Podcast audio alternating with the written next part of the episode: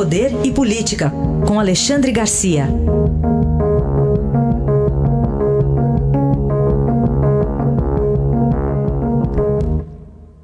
Alexandre, bom dia. Bom dia, Raíssa. Bom dia, Carolina. Olá, bom dia.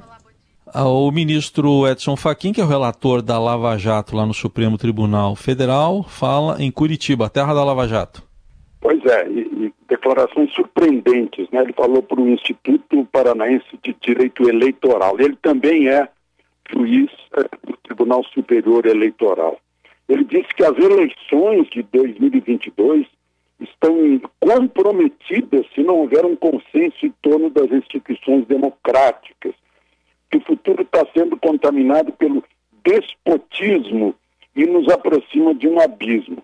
Eu, a princípio, julguei que ele estava fazendo uma autocrítica ao Supremo, né, com essas medidas aí de prender jornalistas, de fazer censura prévia, de aprender computadores de redação de, de revista digital, né, de, de cobrar uh, coisas que contrariam a liberdade de expressão, liberdade de opinião, mas depois eu vi que estava escrito aqui que uh, a democracia construída em, dois, 1988 tem um cavalo de Troia. Está na contramão da história uma escalada de autoritarismo hoje no Brasil.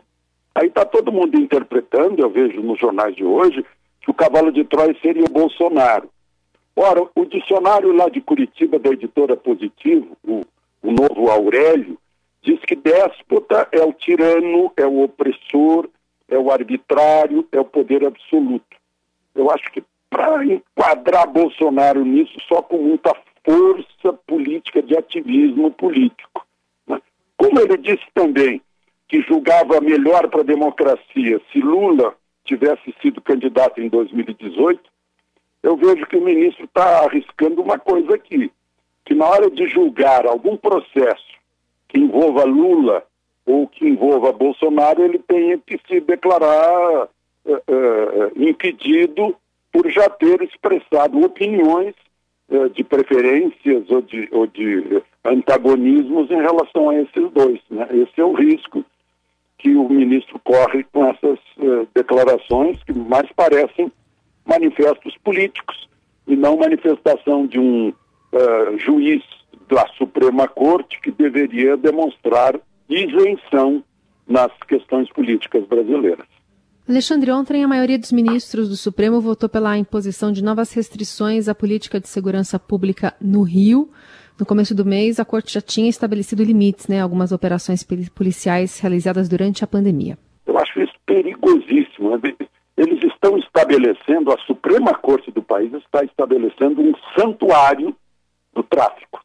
Ou seja, uma área isenta da lei brasileira, imune à lei brasileira, portanto soberana, né, afastada da soberania brasileira, em que a lei é ditada pelos traficantes e não pela Constituição Federal, pelo nosso Código Penal, etc.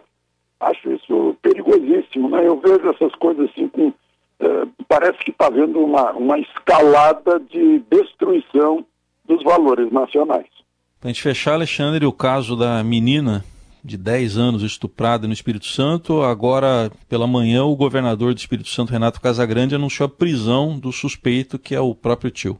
Pois é, nós temos um criminoso hediondo e temos duas vítimas, né? A menina e, a, e o bebezinho, né, que é uma menina também.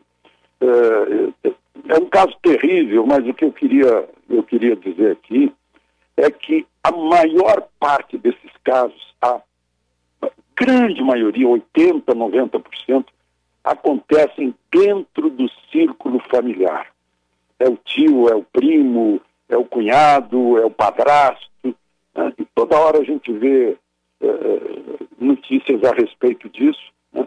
marcando crianças para o resto da vida. É uma coisa terrível que acontece no, no círculo familiar ou na vizinhança, né? São, são, são pessoas próximas e, seria o remédio para isso a gente não encontra, porque é um total desvio de, de caráter, de, de, de consciência, né? em que a pessoa fica aí, nesse caso da menina, né, desde seis anos de idade. É monstruoso. É esse registro de que o, o perigo mora ao lado. Aí está Alexandre Garcia, que volta amanhã ao Jornal Eldorado. Obrigado, até amanhã. Até amanhã.